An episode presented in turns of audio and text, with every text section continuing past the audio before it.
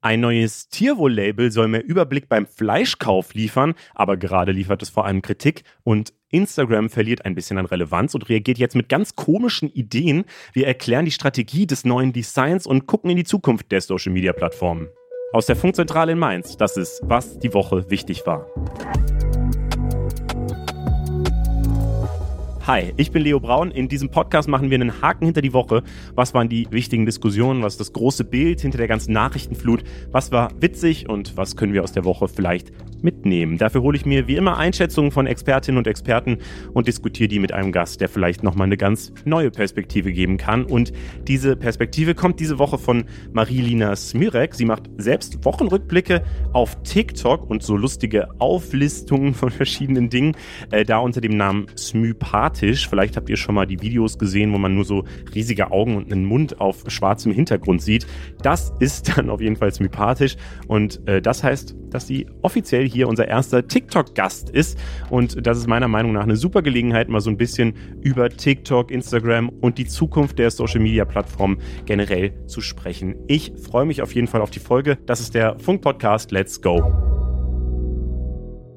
Und damit herzlich willkommen, Marie. Hi, freut mich. Du machst ja immer einen Wochenrückblick. Ich habe es gerade schon gesagt, äh, wir sind quasi Konkurrenz, aber du machst den immer Anfang der Woche, was ich eigentlich auch ganz smart finde. Ähm, hast du schon Themen aus dieser Woche mitgenommen, die du äh, nächste Woche machen willst? Ja, deswegen bin ich ja auch hier so ein bisschen, einfach um mich nochmal ein bisschen inspirieren zu lassen. Ähm, ja, ich äh, fand das am Montag irgendwie ganz gut. Da, da macht es halt sonst niemand und man hat das Wochenende noch so ein bisschen dabei. Da passieren ja auch manchmal coole Dinge. Da äh, sammle ich dann immer noch ein bisschen.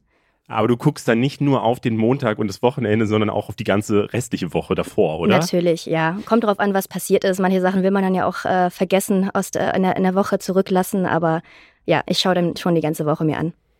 Ja, ich bin mal gespannt, wie es am Montag aussieht ähm, bei dir äh, und welche Themen sich da doppeln. Mal gucken. Wir starten auf jeden Fall mit den Kurznews. Kabelsalat. Die EU hat beschlossen, dass es in zwei Jahren einheitliche Ladekabel geben soll. Ab Mitte 2024 gelten dann USB-C-Kabel für Smartphones, Tablets, Kameras, Kopfhörer und tragbare Lautsprecher, außerdem auch für Laptops, E-Reader, Tastaturen, Computermäuse, Navis, Smartwatches und elektronisches Spielzeug. Vorausgesetzt sind, äh, ist, dass die äh, Sachen groß genug sind für den neuen Anschluss. Das soll dann immerhin 1000 Tonnen Elektromüll pro Jahr einsparen. Aber Marie, äh, wichtige Frage, wenn du dich jetzt entscheiden musst, würdest du eher das rote oder das blaue Kabel durchschneiden? Äh, blau, direkt blau. Warum? Sofort. Äh, also finde ich eine wahnsinnig unsympathische Farbe erstmal und ich glaube, bei Rot muss man immer ein bisschen vorsichtiger sein, ähm, wenn man das durchschneidet. Rot ist Gefahr auf jeden Fall noch mehr EU. Es gab nämlich noch eine Entscheidung. Das EU-Parlament will, dass ab 2035 keine Autos mit Verbrennermotor mehr in Europa verkauft werden. Die Regelung ist ein bisschen härter als die, die die Ampelkoalition in Deutschland schon im Koalitionsvertrag stehen hat, äh, weil zum Beispiel auch synthetische Kraftstoffe auch verboten werden sollen. Deswegen gibt es auch Kritik von der FDP und dem Verband der Automobilindustrie. Einerseits, weil das Netz der äh, Ladestationen noch nicht äh, weit genug ausgebaut sei und äh, weil die Idee eben nicht technisch technologieoffen wäre für solche synthetischen Kraftstoffe. Umweltverbände kritisieren das aber auch. Ihnen geht das nämlich alles nicht weit genug.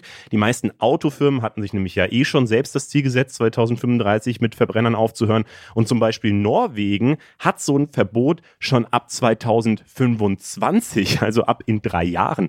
Beschlossen äh, ist das alles aber insgesamt sowieso noch nicht. Die einzelnen Länder müssen nämlich auch noch zustimmen. Aber Marie, äh, wir lassen uns jetzt auch mal Zeit. Äh, was würdest du bis 2035 auf aufhören wollen? Das ist eine gemeine Frage. Hm, vielleicht sowas wie aufschieben Dinge? Oder. Das ist gut. Man, man nimmt sich jetzt schon vor, dass genau. man in 15 Jahren schon keine Sachen mehr aufschieben will. Das ist das Ziel, nämlich in 15 Jahren schiebe ich nichts mehr auf. Ich finde, daran, so daran halte ich mich jetzt. Misstrauensvotum. Boris Johnson soll seinen Job als britischer Premierminister verlieren. Das war Anfang der Woche die Forderung von einigen Abgeordneten seiner eigenen Partei.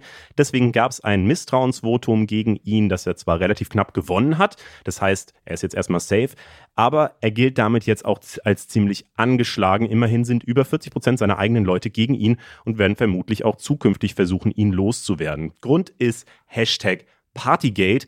Er hatte mitten im Corona-Lockdown nämlich Partys mit, äh, mit vielen Leuten und ordentlich Alkohol gefeiert.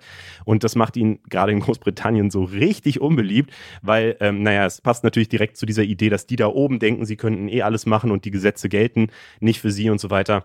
Ähm, ja, deswegen wird es da auf jeden Fall spannend, wie es weitergeht. Seine Vorgängerin, Theresa May, hatte auch schon mal so ein Misstrauensvotum. Auch die hat es überstanden, sogar mit mehr Stimmen äh, als er.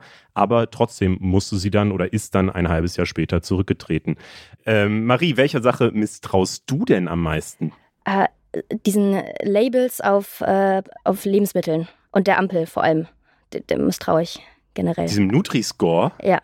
Ich glaube, die, das, das ist nicht wahr. Wenn da rot ist, dann, dann das kann nicht sein, glaube ich nicht. Ich finde es geilste, dass auf Tiefkühlpizza manchmal auch einfach die grüne Ampel drauf ist und dann auf irgendwas anderem, was eigentlich gesund wirkt, die rote und so. Und das heißt ja dann immer, man darf es nur vergleichen innerhalb der eigenen Produktgruppe und so. Aber ich frage mich auch, was ist der Sinn dieses Labels? Und wir reden ja gleich auch noch über ein anderes Label, nämlich das Tierwohl-Label.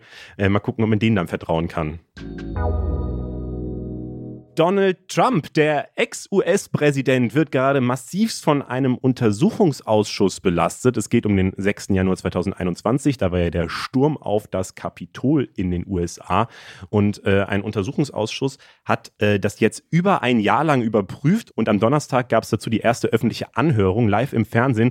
Darin wurde nicht nur gesagt, dass Trump die ganze Eskalation geplant hätte und dass das der Höhepunkt eines Putschversuchs gewesen wäre, sondern Trump, und das finde ich krass, soll auch auch gesagt haben, dass die Aufrührer hätten äh, ja vielleicht mit der Forderung, den damaligen Vizepräsidenten Mike Pence zu hängen, recht gehabt.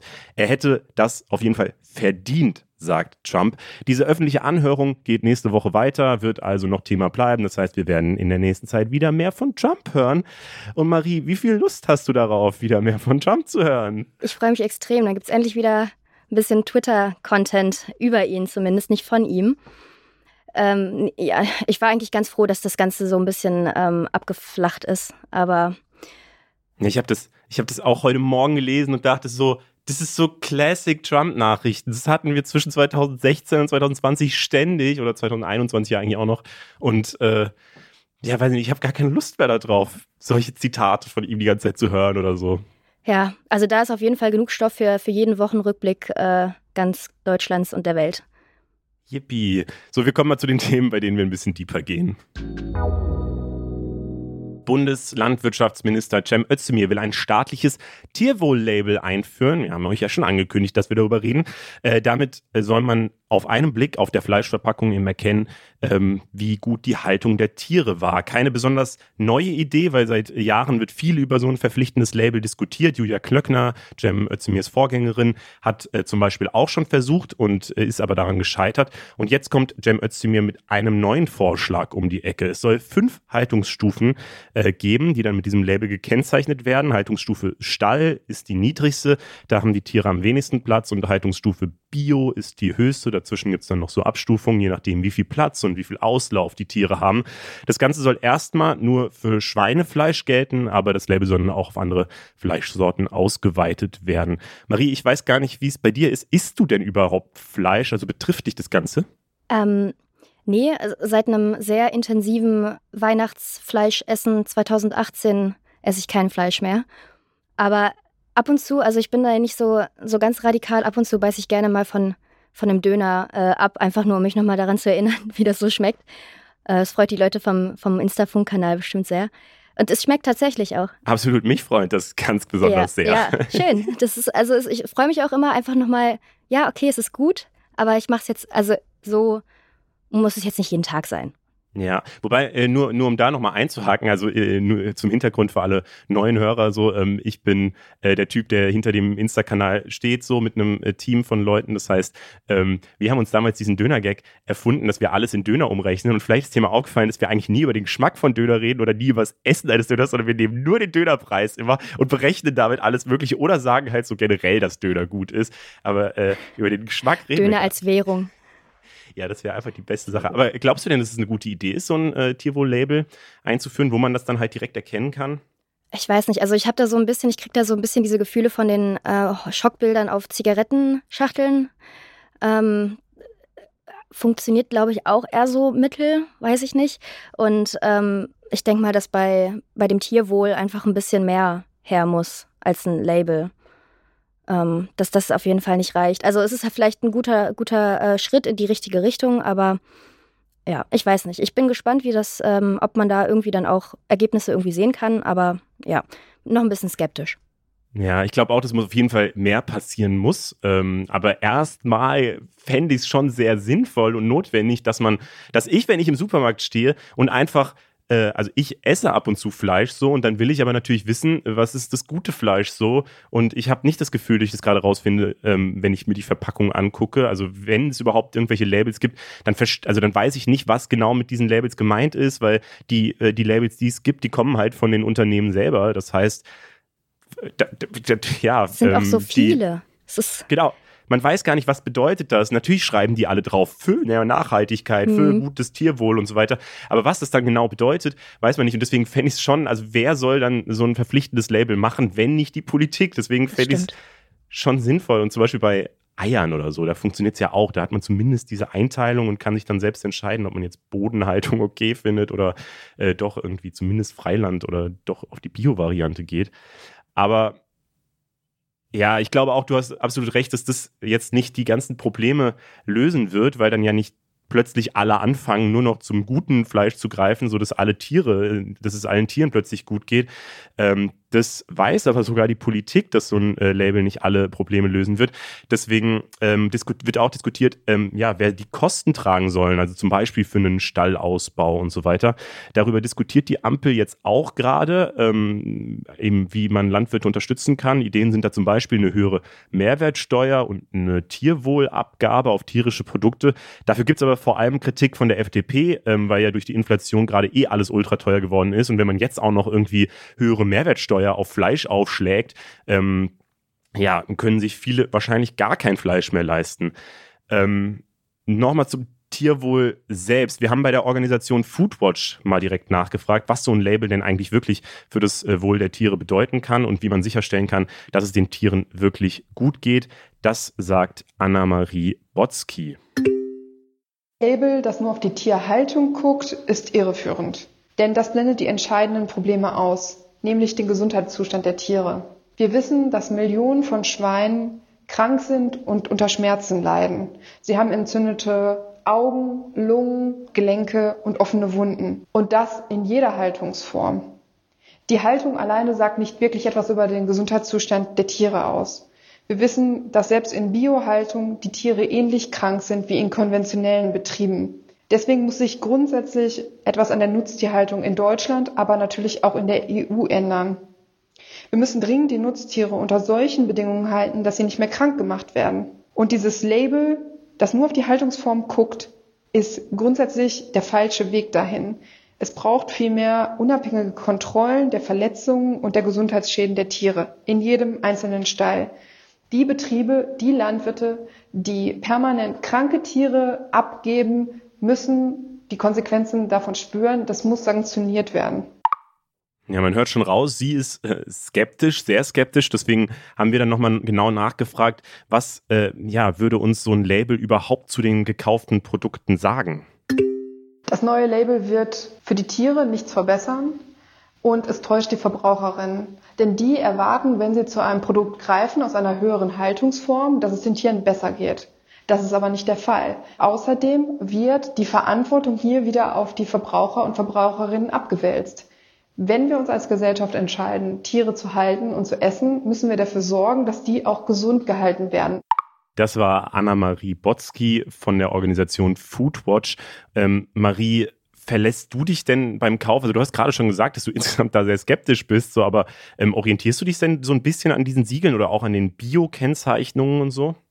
Also ich glaube, für so einige Siegel sind, sind meine Augen einfach nicht ganz geschult, nicht, nicht sensibel genug. Irgendwie übersehe ich die halt oft. Ähm, nur wenn man halt wirklich genau mal drauf guckt, sieht man überhaupt, dass da jetzt irgendwie ohne Gentechnik draufsteht. Das wäre mir zum Beispiel egal, glaube ich. Also es gibt einige, die mir sehr egal sind. Bei Bio denke ich mir manchmal, ich wäre gerne eine Person, die nur Bio kauft. Ähm, aber ich bin halt auch immer noch Studentin, also sind da immer noch so ein paar Hindernisse. Aber ich denke mal, dass ich vielleicht irgendwie in äh, in der Zukunft auch mehr darauf achten werde, dass ich auch äh, Bio kaufe. Da würde ich mich dann aber auch darauf verlassen, dass das irgendwie schon dann auch gut ist. Also. Wobei da ja auch wieder tausend verschiedene Labels, also es gibt dieses richtige Bio-Siegel, aber mhm. es gibt mhm. ja auch tausende von allen möglichen Supermarktketten, die dann wieder ihre eigenen äh, ähnlich aussehenden Sachen ähm, irgendwie dazu erfinden, die dann auch nicht so geil sind. Und ich glaube, so äh, optimal ist auch das Bio-Siegel dann wiederum nicht. Also ähm, ja, ich frage mich halt auch, was ist, was ist die Lösung? Eigentlich finde ich es schon gut, dass der Verbraucher oder die Verbraucherin halt selbst entscheiden kann, wie, keine Ahnung, äh, was, was ihnen wichtig ist und wie viel Geld sie eben für so Lebensmittel ausgeben können. Aber ich verstehe auch voll hier jetzt äh, Foodwatch, die eben sagen, naja, es braucht, es braucht doch ja Grundkonsens irgendwie und äh, Tieren soll es halt nicht schlecht gehen, deswegen brauchst du halt diese Kontrollen und äh, manche Haltungsstufen soll es halt gar nicht geben. Ich glaube, das war so ein bisschen das, was sie auch meinte, zumindest habe ich es hab rausgehört. Ja. Ähm, ja, und ich finde es schwierig, sich da zu entscheiden, ehrlich gesagt. Total. Ich habe mich damit auch wirklich lange Zeit gar nicht beschäftigt. Ich kenne das so aus meinem Elternhaus irgendwie, dass Bio da schon auch so ein Ding war. Aber ich habe das halt einfach akzeptiert, so okay.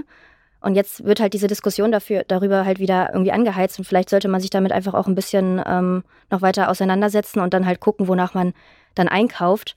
Aber ich kann es mir ehrlich gesagt nicht vorstellen, dass ich dann irgendwann so sehr darauf achten werde, dass ich durch den Supermarkt gehe und mir überall erst angucke, was da jetzt für ein Siegel drauf ist. Das, so weit wird es nicht kommen. Ja, und äh, wie gesagt, ob so ein Tierwohl-Label überhaupt bald geben kann, ähm, das ist eh noch fraglich, weil äh, eben die letzten Landwirtschaftsminister auch alle schon versucht hatten, ähm, so eins durchzusetzen und äh, mal gucken, wie weit Cem Özdemir jetzt damit kommt. Es wird auf jeden Fall spannend.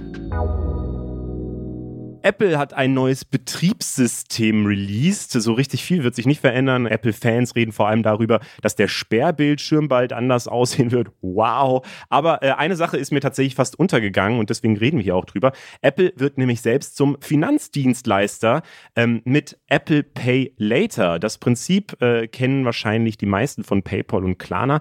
Man kauft jetzt und zahlt dann eben später, meistens auf Raten über mehrere Wochen. Und das soll es jetzt eben auch von Apple direkt geben. Das Ganze kommt erstmal da nur in den USA, aber äh, der Trend ist klar erkennbar und das ist ein Trend, in dem richtig viel Geld steckt. Laut einer Studie von Uniper Research werden aktuell über 200 Milliarden Dollar pro Jahr später gezahlt und in fünf Jahren könnten das schon eine Billion Dollar sein, also fast fünfmal mehr. Also das ist offensichtlich, sehen da ganz viele Leute einen Riesenmarkt ähm, ja, an diesen kleinen Krediten, die man eben so aufnimmt in der App beim Einkauf. Beliebt ist es vor allem bei jungen Leuten. Auf TikTok wird manchmal sogar ähm, mit den Klarna-Schulden rumgeflext. Ja, Marie, äh, hast du das Ganze denn vielleicht schon mal benutzt, also so eine später Zahlenoption?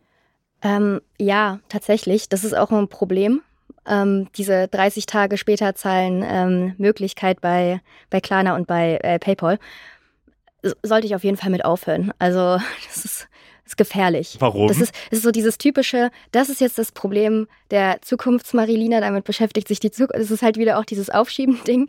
Ist jetzt nicht mein Problem, machen wir dann später. Ähm, es, es kann nicht gut sein. Es könnte aber auch super smart sein, habe ich mir ja gedacht, wenn jetzt so viel Inflation ist, ähm, dann wird ja Geld immer weniger wert. Das heißt, wenn man erst später zahlen muss, ist es quasi billiger. In 30 Tagen ist ja das Geld weniger wert, aber der Preis ändert sich ja dann nicht mehr. Das heißt, man hat so ein bisschen Geld gespart. Diesen, diesen Inflationsding, da profitiert man dann von. Das ist schlau. Nee, ist aber tatsächlich, ähm, das ist wirklich ein, ein, Thema. Ich glaube, man selbst kann da nicht so wahnsinnig viel Geld sparen. Aber Klarna geht es deswegen gar nicht so gut gerade. Durch die Inflation äh, müssen die gerade richtig viele Leute entlassen und so. Der ganzen Firma geht es nicht so gut. Deswegen finde ich es einen äh, strangen Zeitpunkt von Apple, da irgendwie jetzt drauf zu springen. Ähm, ja, aber äh, ich will gar nicht so weit ausschweifen. Was denkst du, warum äh, so viele junge Leute das eben nutzen?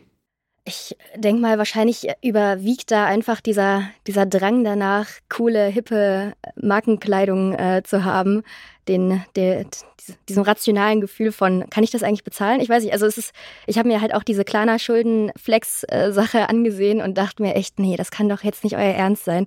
Vor allem, weil halt auch solche TikTok-Trends ja auch irgendwie dafür, dazu ausgelegt sind, dass Leute das nachmachen und andere halt irgendwie übertrumpfen.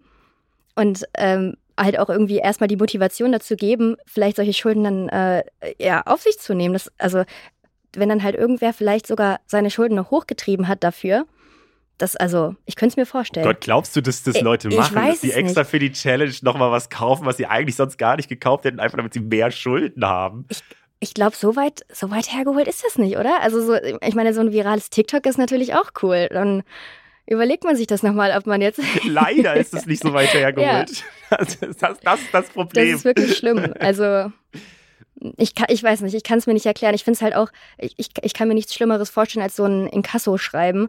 Ähm, deswegen fand ich sehr krass, dass, äh, dass das so, dass damit so geflext wird mit, mit äh, so hohen Schulden. Und selbst wenn man nicht selber äh, mitflext, so ich glaube, es normalisiert es halt total und man denkt sich dann halt so, jo, jeder macht es halt, dann mache ich es halt auch ähm, und kaufe mir äh, Sachen, die ich mir eigentlich gar nicht leisten kann. Du hast schon klar gesagt, so, äh, dass das ein Problem ist. Ich habe das auch noch mal mit äh, Moritz von Your Money abgecheckt, weil Gott sei Dank haben wir hier ja äh, einen Haus- und Hof-Finanzexperten, der uns immer helfen kann, wenn es um Finanzthemen geht. Und äh, das Gute ist, ich muss jetzt nicht diesen moralischen Zeigefinger heben, sondern er erklärt uns, warum das Ganze problematisch ist. Das Problem so ein bisschen an Buy Now Pay Later ist, Du kaufst es jetzt, du bezahlst es aber eben nicht jetzt. Das ist genau der Name, der verrät's ja schon. Das sind äh, Anbieter wie Klarna, PayPal, jetzt eben auch Apple, die da mitmachen. Und so ein bisschen hat man da die Gefahr, dass man den Überblick darüber verliert, was man denn eigentlich alles schon geshoppt hat. Gerade weil es so einfach ist, gerade weil es so schnell ist, ist es eben auch schnell im Warenkorb gelandet und schnell bei dir zu Hause, aber bezahlt hast du es eben noch nicht. Und die Frage ist dann immer, kannst du dir das denn auch alles wirklich leisten? Ja, Argumentation derer, die das nutzen, ist dann auch immer, ich kann es ja zurückschicken, aber machst du das dann auch wirklich? Und da gibt's auch eine Menge Beispiele, die belegen, dass das eben nicht so gut klappt. In Deutschland gibt's da noch nicht so viele Zahlen, aber in den USA schon. Und da ist es ungefähr so jeder Dritte, der sein Zahlungsziel am Ende nicht erreicht. Und auch Schuldnerberater hier bei uns sagen, dass so jeder Fünfte, also 20 Prozent ihrer Kunden mittlerweile Schulden bei solchen Dienstleistern haben. Ja, dieses, äh, ich schick's ja dann zurück, aber man schickt's dann gar nicht zurück, kenne ich auf jeden Fall auch. Ähm, ich finde aber auch krass, dass man überhaupt solche Summen über das System anhäufen kann. Deswegen habe ich bei Moritz auch nochmal nachgefragt, ob die Nutzenden da komplett alleine gelassen werden mit dieser Verantwortung. Ja, es geht um Eigenverantwortung. Jeder muss selbst schauen, kann ich mir das wirklich leisten und wann muss ich das bezahlen? Jeder muss sich da ein bisschen selbst organisieren. Aber auch die Anbieter sind gefordert. Denn was ist das denn, was wir da machen bei Buy Now Pay Later? Das ist im Grunde genommen ein Mini-Kredit. Wir nehmen immer wieder einen kleinen Kredit auf bei den Anbietern, bei PayPal, bei Klarna, jetzt bei Apple um dann den ja später zu bezahlen. Und ein richtiger Kredit im wahren Leben, sage ich jetzt mal, da wird geprüft, bist du denn überhaupt in der Lage, diesen Kredit zu bedienen? Und das ist hier die große Frage, wie sehr wird das denn geprüft? Wenn du bei den Anbietern nachfragst, dann sagen die, natürlich prüfen wir die Kreditwürdigkeit, aber es gibt eben jetzt schon sehr, sehr viele und meiner Meinung nach zu viele Beispiele, die belegen, dass die Ampel darf dieserjenige jetzt hier kaufen, leider viel zu lange auf grün steht und man dann natürlich auch in eine Schuldenfalle geraten kann. Moritz Zimmermann von unserem Finanzformat Your Money war das. Und wir machen mal weiter mit einer kleinen Kurznewsrunde. Amok-Tat. Am Mittwoch war noch von einem tödlichen Autounfall die Rede. Donnerstag war aber schon klar, es war eine Amok-Tat. In Berlin ist am Mittwoch ein Autofahrer am Kudamm in eine Menschenmenge gefahren. Inzwischen weiß man, dass darunter eine Schulklasse aus Hessen war. Viele Menschen wurden verletzt, einige lebensgefährlich, darunter auch viele Schülerinnen und Schüler aus Hessen. Die Lehrerin dieser Schülerinnen und Schüler ähm, wurde getötet. Der 29-jährige Fahrer wurde inzwischen gefasst. Laut Polizei ist er psychisch schwer beeinträchtigt. Von einer extremistischen Tat wird aber nicht ausgegangen. Weil das ein ziemlich krasses und trauriges Thema ist, stellen wir dazu keine lustigen Fragen, sondern gehen direkt weiter mit der nächsten Kurznews. News.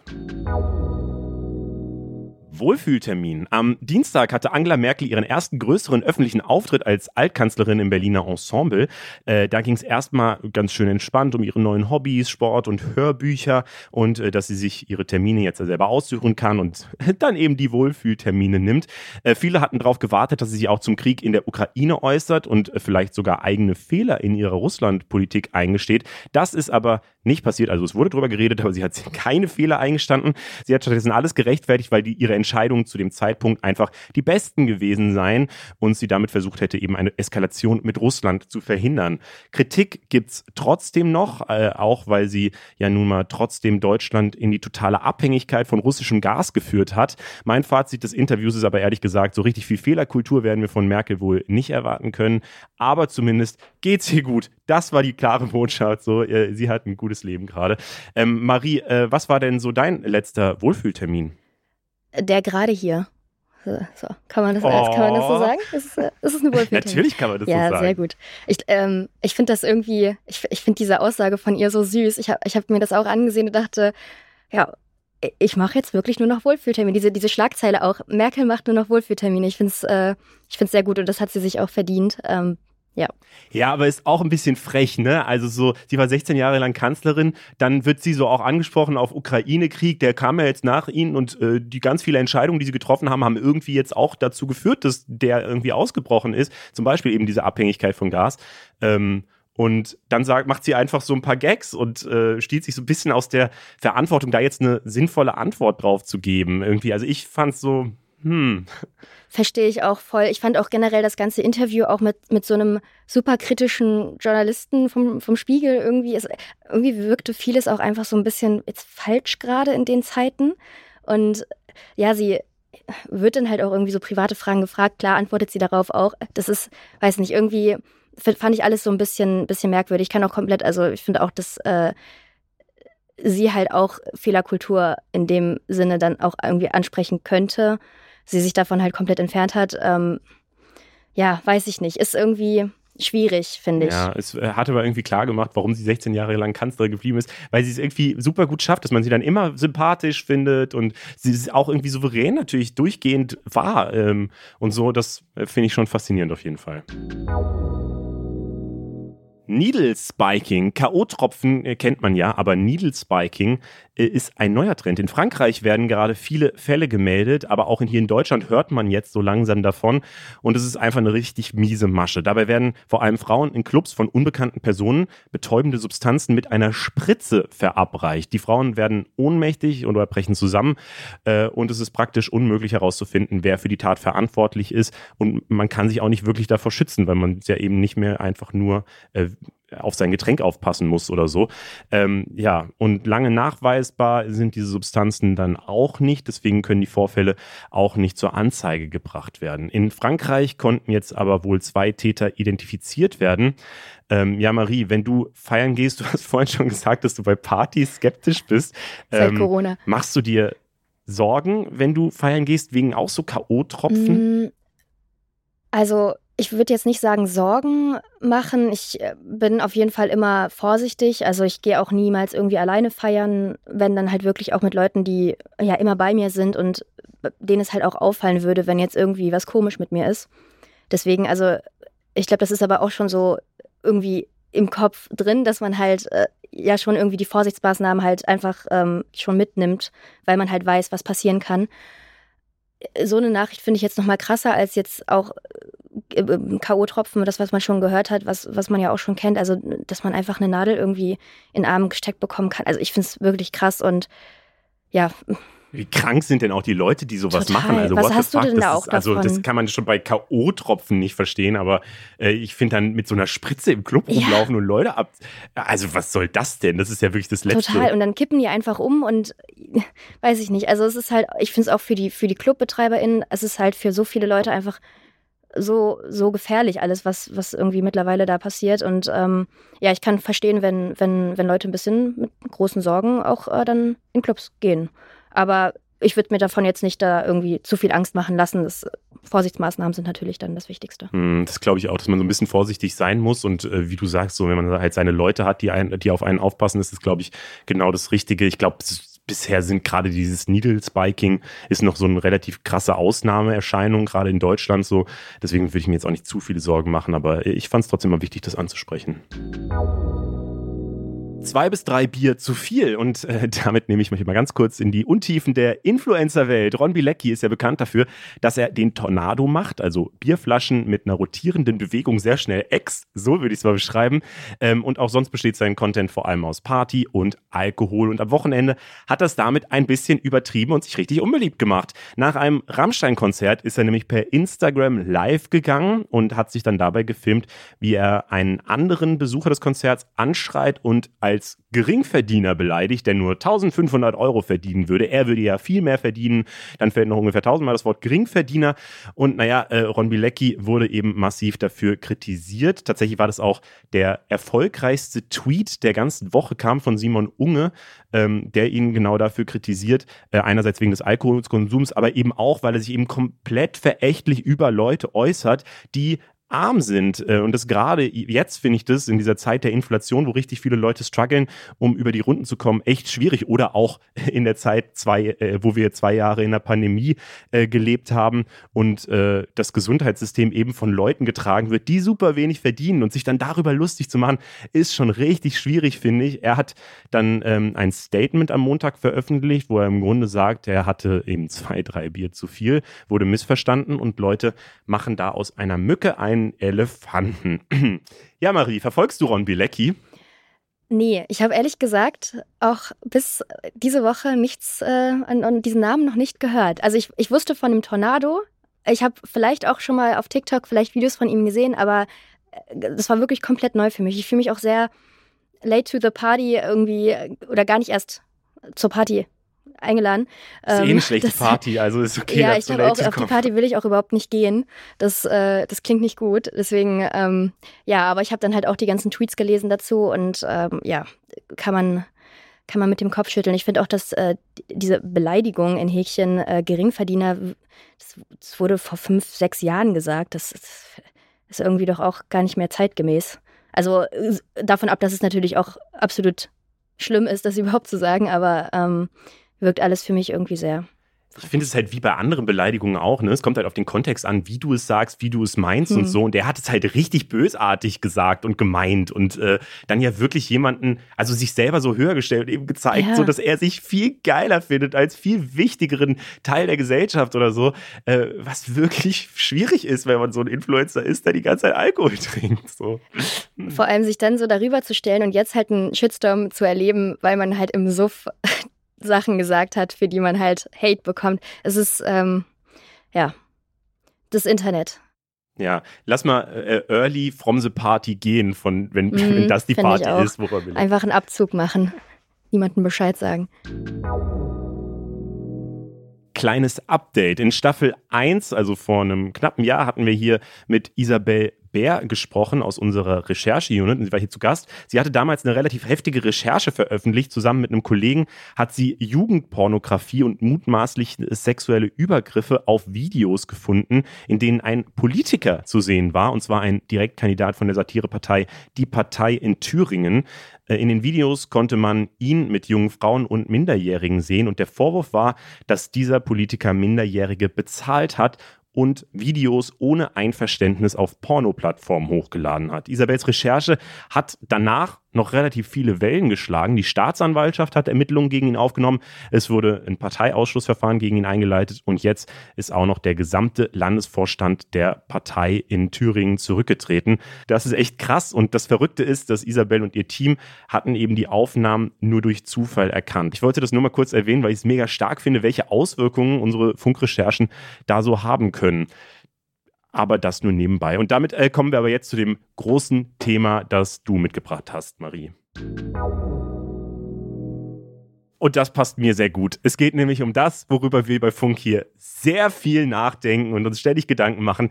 Also äh, unser Job ist ja, möglichst gute Inhalte zu machen und die Leute da zu erreichen, wo sie sind. Und das ist eben gerade neben YouTube und äh, Podcasts und so, sind es vor allem Instagram und TikTok. Und wir wollen äh, deswegen ein bisschen über die Zukunft und den aktuellen Stand dieser Plattform sprechen. Und ich hoffe, alle, die das hören, können auch was mitnehmen. Und es wird nicht ein übelstes Rumgenörde zwischen zwei Leuten, die zu viel Zeit auf Social Media verbringen.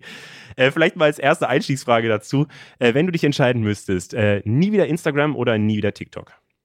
Schwierig. Also ich glaube, ich benutze Instagram häufiger, aber ich benutze TikTok lieber. Also ähm, ich, bin, ich bin lieber auf TikTok als auf, auf Insta. Ich würde aber tatsächlich oh, ich würde, glaube ich, sagen, nie wieder Instagram. Ich, ich reg mich auch zu häufig ähm, darüber auf. Das, äh, das würde mir vielleicht dann auch gut tun. Was heißt denn, äh, du verbringst mehr Zeit auf Instagram? Also von wie viel Zeit reden wir denn da ungefähr? Darüber darf und möchte ich nicht sprechen. Das ist ein Geheimnis, gut behütet. Also ich denke, Insta ist halt sowas, das benutze ich halt tagsüber viel ja kürzer. Ich gehe halt mal rauf, scroll halt ein bisschen, gucke mir ein paar Stories an und ähm, gehe dann auch wieder weg. Das sind dann vielleicht mal so zwei, drei Minuten, außer ich äh, will jetzt gerade irgendwas wissen und äh, ja, klick mich da durch die Accounts. Und ähm, ja, bei TikTok ist es dann halt eher so, so eine Stunde am Stück oder vielleicht mal ein bisschen mehr, abgesehen davon, was, wenn ich halt irgendwie produziere. Ähm, da äh, ist es dann irgendwie ja, so konzentrierter. Und bei, bei, bei Insta ist es dann halt irgendwie so, ja, es, es verteilt sich so über den Tag. Mhm. Wie ist das bei dir? Hast du da? Ja, ich, ich äh, rechtfertige das immer für mich selber, dass ich ja da arbeite und ich muss quasi meinen kompletten Arbeitstag auf das Instagram verbringen. Und deswegen ist es halt einfach mein Job. So. Also ich bin nicht nur bei Instagram, das vielleicht auch noch. Also ich benutze leider dann auch alle anderen Plattformen gefühlt auch ja. noch, was richtig schlimm ist, weil da immer sich up to date zu halten bei allem ist äh, verbraucht sehr viel Zeit und ich will dann halt auch noch nicht nur diese, keine Ahnung, Twitter oder Instagram äh, News lesen, sondern äh, gucke dann auch noch bei längeren Artikeln und so weiter. Also ich verbringe viel zu viel Zeit im Internet, das kann man, glaube ich, festhalten. Ähm, und ja, mir geht es da wie dir, das bei TikTok ähm, bei Instagram kann man irgendwie relativ schnell wieder ausmachen und bei TikTok, wenn man einmal drin ist, dann ist man aber auch erstmal länger da drin. Also sich da wieder frei zu äh, schweißen, äh, gedanklich, ist echt schwierig und die App einfach zuzumachen.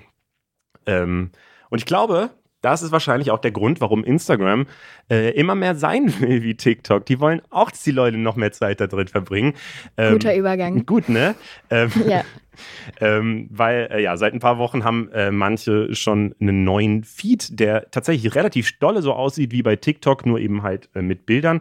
Man sieht da dann die Posts im Vollbild, äh, die der, die Buttons für Likes und Kommentare, die sind am rechten Rand, also so wie bei TikTok. Die Caption steht dann auch unten so nervig über dem Bild. Das heißt, bei den Infoposts, die wir so auf Instagram raushauen, ähm, ist dann der Text über dem Text des Bildes, was das gar nicht mehr lesbar macht. So, ähm, wir haben auf Insta dann auch mal eine kleine Umfrage dazu gemacht. Da haben 16 Prozent gesagt, dass sie eben schon das neue Layout haben. Das sind natürlich keine repräsentativen Zahlen, aber ich glaube so in der Größenordnung jeder Zehnte bis jeder Fünfte oder so ähm, hat das. Ich glaube, das kann man wahrscheinlich schon sagen. Ist, ähm, ja, wie ist denn das bei dir? Bist du eine der Auserwählten und äh, darfst schon mit dieser tollen neuen Version äh, arbeiten?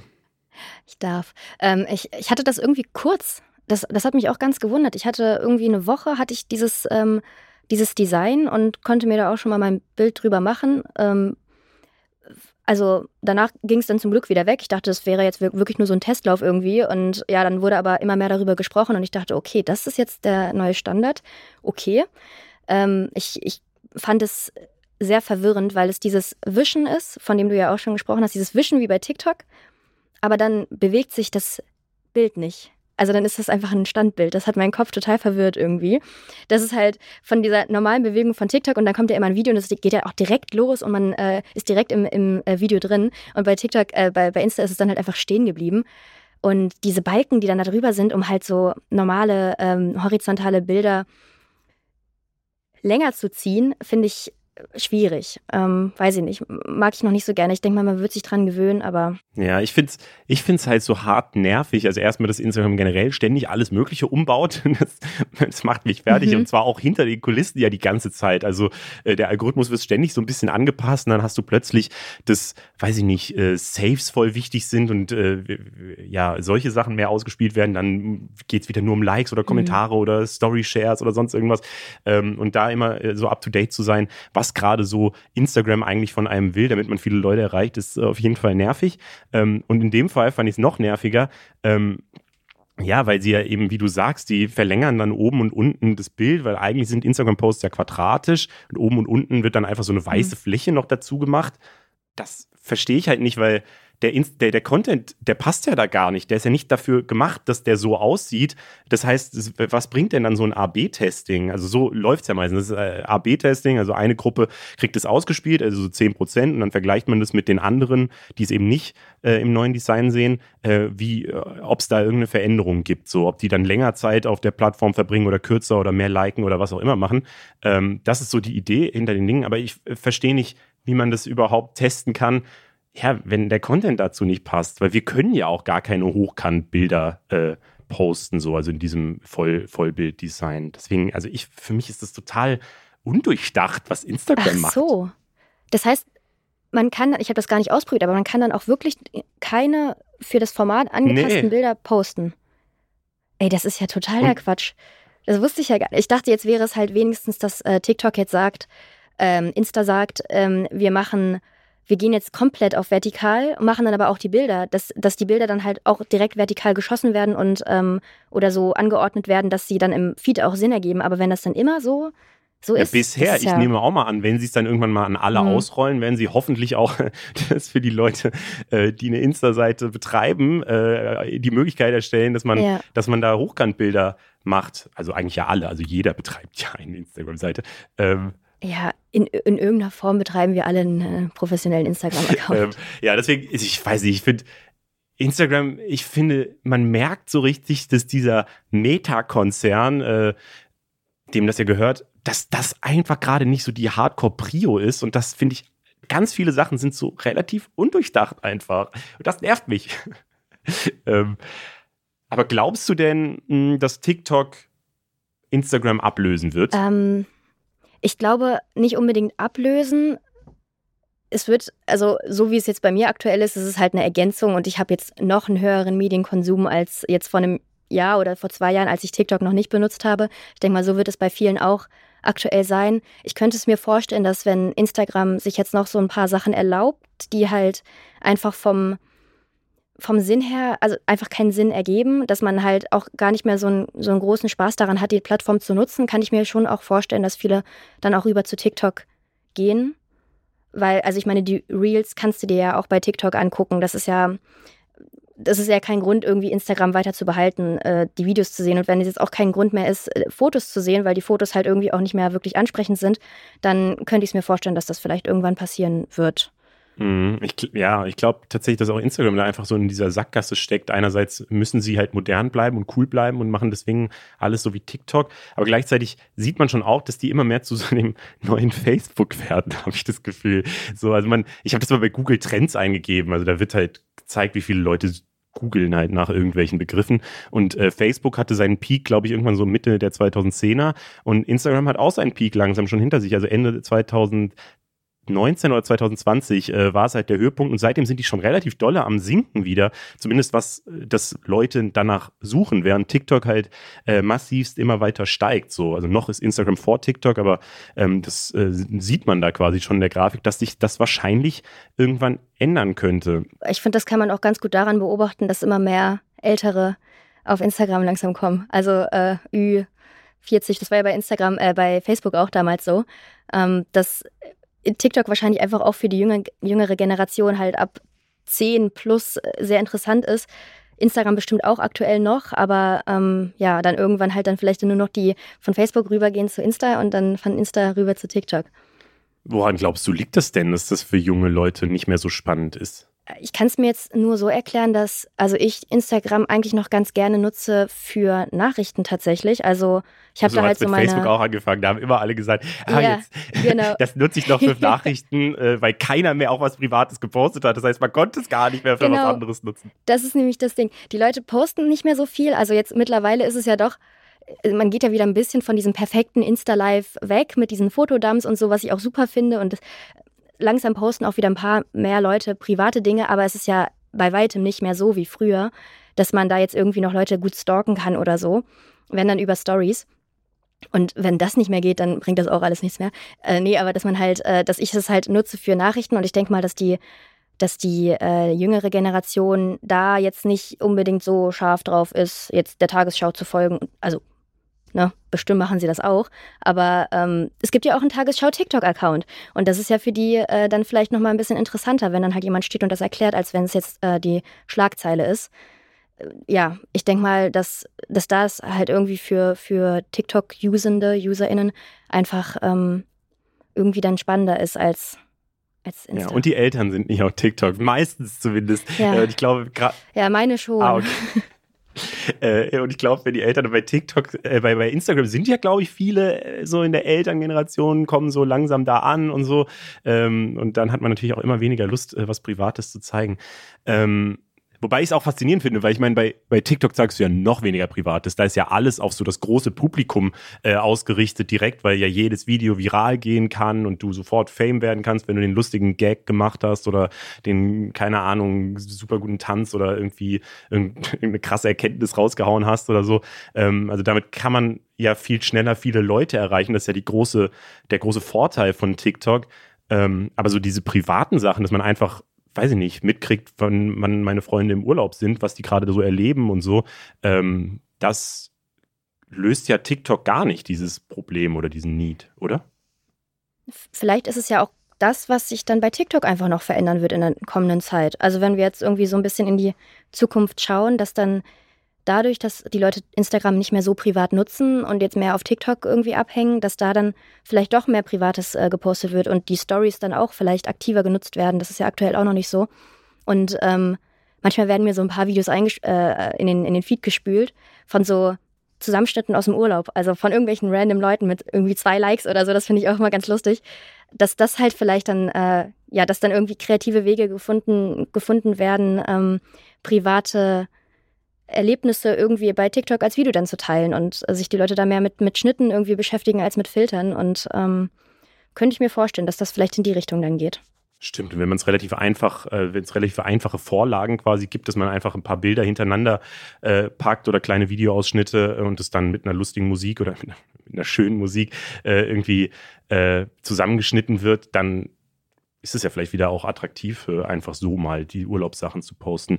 Ähm, aber das ist ja quasi so der, der, der große Trend, der dahinter steht, eben alles als Video plötzlich nur zu machen. Früher war es Bilder und lange Videos auf YouTube. Jetzt sind eben diese Vertikalvideos, äh, die Hochkantvideos, der heiße Scheiß. Das sind ja sehr kurze Videos und das ist eben auch die Form, die du am meisten nutzt. Würdest du denn sagen, dass das so die überlegene Form auch ist? Kurze Videos meinst du? Na, halt diese mhm. TikTok-Videos, Reels ja. oder bei YouTube heißen sie YouTube Shorts, äh, bei, bei Snapchat heißen sie Spotlight. Jede Plattform Ach, hat ja ähm, alles ja. übernommen äh, von diesen Videos und äh, der Überbegriff ist halt Verticals oder Vertikalvideos oder Hochkant-Videos. Ähm, die ja auf jeder Plattform auch so ein bisschen eigene Regeln haben. Also bei TikTok können die ja mittlerweile zehn Minuten lang sein. Ähm, bei Instagram sind es, glaube ich, jetzt 90 Sekunden. Also sie haben es auch ein bisschen erhöht von 60 auf 90 Sekunden. Ähm, aber trotzdem, es sind ja kurze Videos, äh, ja, die hochkant gedreht ja. sind. Also überlegen würde ich jetzt nicht sagen. Ich glaube, das ist eine ganz interessante Abwechslung zu dem, was wir halt so kennen von YouTube. Und dass man halt alles, was man erzählt, irgendwie ein bisschen schneller erzählt. Das ist ja auch so ein Ding von meinem Kanal, dass ich halt irgendwie relativ viel Text habe, den dann aber so schnell runterratter, dass es halt für, für Konzentration jetzt nicht so ähm, anspruchsvoll ist. Äh, deswegen, ich glaube, das ist, da, damit kann man auf jeden Fall noch ein bisschen rumspielen so und auch äh, Leute, die sich vielleicht sonst gar nicht so dolle mit Videoschnitt irgendwie befassen, können da halt sich irgendwie ausprobieren und gucken, was sie, was sie so erzählen können. Ähm, könnte auf jeden Fall so jetzt die nächsten Jahre noch ausgekostet werden und vielleicht wird es danach dann einfach wieder länger und äh, auch horizontal. Also ich glaube, da, da kann alles passieren. ich glaube irgendwie, dass es, das ist so eine dass es sich so aufteilen wird, dass es halt so die langen Videos weitergeben wird, so das klassische YouTube-Video oder von mir aus auch irgendwie die Netflix-Serie oder so, ähm, so lange Dokus und so. Also ich glaube, äh, dass es das geben wird und dann eben halt die Kurzvideos als ganz andere Sache daneben stehen, so wie es Twitter für kurze Texte gibt und dann Zeitungswebseiten für lange Texte und so. Also ich glaube, dass sich das gar nicht gegenseitig groß ausschließt, Stimmt. oder? Nee, doch stimmt. Das, das denke ich auch. Es gibt ja auch viele so Zusammenschnitte einfach aus langen Interviews, die dann bei TikTok nochmal gepostet werden und daraufhin hat man dann ja auch überhaupt Interesse daran, das lange Video vielleicht erst zu gucken. Also ich finde, das ist auch ein guter Vergleich mit Twitter und ähm, richtigen Artikeln. Ich denke, das funktioniert beides gleichzeitig. Das, das wird dann wahrscheinlich bei längeren Videos und TikTok auch so sein. Hm, es wird auf jeden Fall spannend. Und ich äh, habe noch gar nicht drüber nachgedacht, was kommt dann nach den Vertical-Videos. Ich glaube, da, da, brauchen wir jetzt nicht drüber zu reden, weil man es einfach nicht weiß, aber äh, Diagonal, äh, quer, so. Trapez. Sich drehende Videos. ja, genau. Einfach irgendwas. Ja, oder natürlich das Metaverse als der große yeah. Trend, äh, der immer äh, so im Hintergrund steht. Da wollte ich tatsächlich auch noch mal ganz kurz reden, vielleicht äh, um alle abzuholen. Metaverse ist äh, letztlich der Überbegriff für die Verschmelzung der realen Welt und der Online-Welt. Also man läuft da mit einem Avatar durch eine virtuelle Welt, äh, setzt sich als Mensch eine VR-Brille auf, um das dann eben auch wie, ein, wie eine echte Welt irgendwie zu erleben. Ähm, da gibt es tatsächlich auch eine Reportage von unserem Reportageformat Reporter zu, ähm, wo äh, Max das ausprobiert. Der macht dann zum Beispiel Sport und ist bei so einer virtuellen Comedy-Show, hat dabei dann immer diese Brille auf, ähm, ja, und sitzt dann da mit anderen Leuten im Publikum und es fühlt sich an wie ein Live-Event, aber ist natürlich in der nicht realen Welt. Aktuell funktioniert es noch nicht so richtig strong und es sind auch noch nicht so viele Leute da unterwegs und ich glaube, das ist alles auch noch nicht so richtig ausgereift. Ähm, Aber glaubst du denn, dass das früher oder später, dass das so unser Leben sein wird in ein paar Jahren? Ich glaube, unser Leben sein wird, ist vielleicht ein bisschen zu viel. Dafür ist es ja auch einfach zu schön, irgendwie noch in der Natur so, so ein bisschen Wind irgendwie zu, obwohl das kann man ja auch faken, theoretisch. Mm, also ich, ich denke, das wird auf jeden Fall Fahrt aufnehmen und das wird auch ein großes Ding. Also solange irgendwie Mark Zuckerberg und Elon Musk und so alle gleichzeitig äh, auf der Welt weilen, äh, wird sowas, glaube ich, sehr gepusht. Und ähm, es ist, glaube ich, auch ganz spannend zu beobachten, ob ich es jetzt nutzen werde, weiß ich nicht. Also so zum Spaß schon. Ich habe auch mal so Virtual Reality Spiele mal gespielt, aber ja, ist halt, ist halt ein nettes, nettes Ding. Aber ob das jetzt das Leben sein wird, weiß ich nicht. Ja, die Technikfirmen sind sich ja alle, glaube ich, komplett sicher, dass das so sein wird. Also, dass Facebook Echt? sich in Meta umbenannt hat, ist ja genau eine Anspielung darauf. Ja. Und äh, die sehen da die ganz große Zukunft. Ich glaube, Snapchat, die es ja auch immer noch gibt, ähm, hm, stellen sich da auch, auch äh, ganz gut auf, weil die äh, tatsächlich auch meiner Meinung nach so die besten Facefilter und so weiter haben. Also, die ja. sind in diesem ähm, in diesem Game, was, was so die Welt ein bisschen anpassen technisch, äh, ja da sind sie auf jeden Fall auch gar nicht so wenig weit vorne mit dabei. Äh, ich glaube, TikTok und YouTube und so, also Google, ähm, entwickeln da auch alle so munter vor sich hin. Deswegen, ähm, also es wird schon sehr viel Geld gerade in die Entwicklung dieses Metaverses gesteckt. Und ich bin mir aber auch nicht so ganz sicher, ähm, wann das überhaupt kommen soll, weil ich meine, weiß ich nicht, diese VR-Brillen, ich weiß noch, wie ich vor ich glaube, sieben Jahren oder so meinem Cousin, der damals Teenager war, halt so ein, so eine, ähm, so ein Cardboard geschickt hat, wo du, also so eine Brille, wo du dein Handy vorne reintun kannst, was auch schon so dieses VR-Brillenmäßige hatte, wo du dann irgendwie Achterbahn fahren konntest. Ähm, und ich habe nicht das Gefühl, dass sich seitdem so richtig viel verändert hat. Vielleicht kriege ich auch ganz viel nicht mit. Äh, aber was ich mitkriege, ist, dass gerade ganz viele Medienunternehmen auch äh, darauf gucken und gucken, wie man, wie man neue mh, hm, ja, Formate oder sowas dann fürs Metaverse machen kann. Und ich, ich bin da immer so der mit der angezogenen Handbremse und denke mir, lass es doch erstmal kommen und gucken, was das überhaupt ist, was passiert, wie viele Leute das machen und wie es sich dann überhaupt anfühlen wird, da drin zu sein, äh, bevor wir jetzt schon überlegen, wie dann die Welt, also was wir dann da machen können und so. Aber ja, weiß ich nicht. Muss ich mir schon mal ein äh, TikTok-Format für das Metaverse überlegen. Das könnte richtig creepy sein. Stell dir vor, du dich so in 3D mit nur den oh Augen Gott. und dem Mund oh in Gott, schwarz ja. und dann kommst du so als Phantom irgendwie einem vor und erzählst einem, was die Woche so wichtig war. Das wäre so witzig. Und äh, dann geht man auch quasi durch so einen schwarzen Tunnel einfach durch und sieht dann hier irgendwie die Sachen, die dann arrogant sind oder was passiert ja, genau. die Schlagzeilen. Meine Augen kommen dann so reingesuscht. Sehr gut. Yes. Ich mache mir Vielleicht Gedanken vielleicht als letzten Punkt äh, zu diesem Social Media Thema nochmal kurz die äh, Verantwortungen, äh, die, die wir so haben, vielleicht äh, auf Social Media, ähm, beziehungsweise, also es klingt jetzt auch hochtrabender, als es sein soll. Ähm, aber ich hatte es ja gerade schon gesagt, so dass wir ähm, auch immer gucken mit dem Funk-Insta-Account, aber auch mit eigentlich allen Formaten, so was ähm, was funktioniert denn auf den Plattformen? Also wie muss, wie muss ein Video aussehen, dass es vielen Leuten ausgespielt wird? Wie sieht ein guter Insta-Post aus? Wie, wie, wie müssen wir den Kanal machen? Zum Beispiel im Mai jetzt haben wir das erste Mal bei Instagram äh, einen Monat gehabt, wo wir mehr Leute erreicht haben über Reels als über die normalen Feed-Posts. So, was schon relativ krass ist, weil wir viel, viel weniger Reels posten als diese Info-Posts und so. Ähm, aber Instagram pusht es halt total und will, dass, äh, dass mehr Vertical-Videos und Reels äh, eben gepostet werden. Ähm, so ein bisschen gucken wir da halt natürlich auch drauf und passen es dann an. Wir gucken natürlich, dass wir trotzdem dann auch hochqualitativen Content irgendwie äh, mit Verticals machen können. Ähm, aber wie sehr guckst du so da drauf, was so im Algorithmus gerade funktioniert und äh, wie du eben jetzt ein TikTok-Video machst?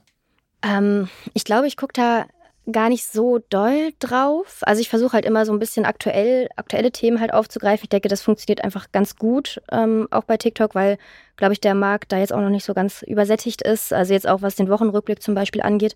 Ähm, ansonsten, ich glaube wahrscheinlich, irgendwie ist das bei dem Algorithmus bei mir halt sowieso, ich, ich verstehe das manchmal einfach nicht. Also ich verstehe generell auch nicht, meine Videos sind wirklich sehr lang, dass die halt doch noch viel ausgespielt werden.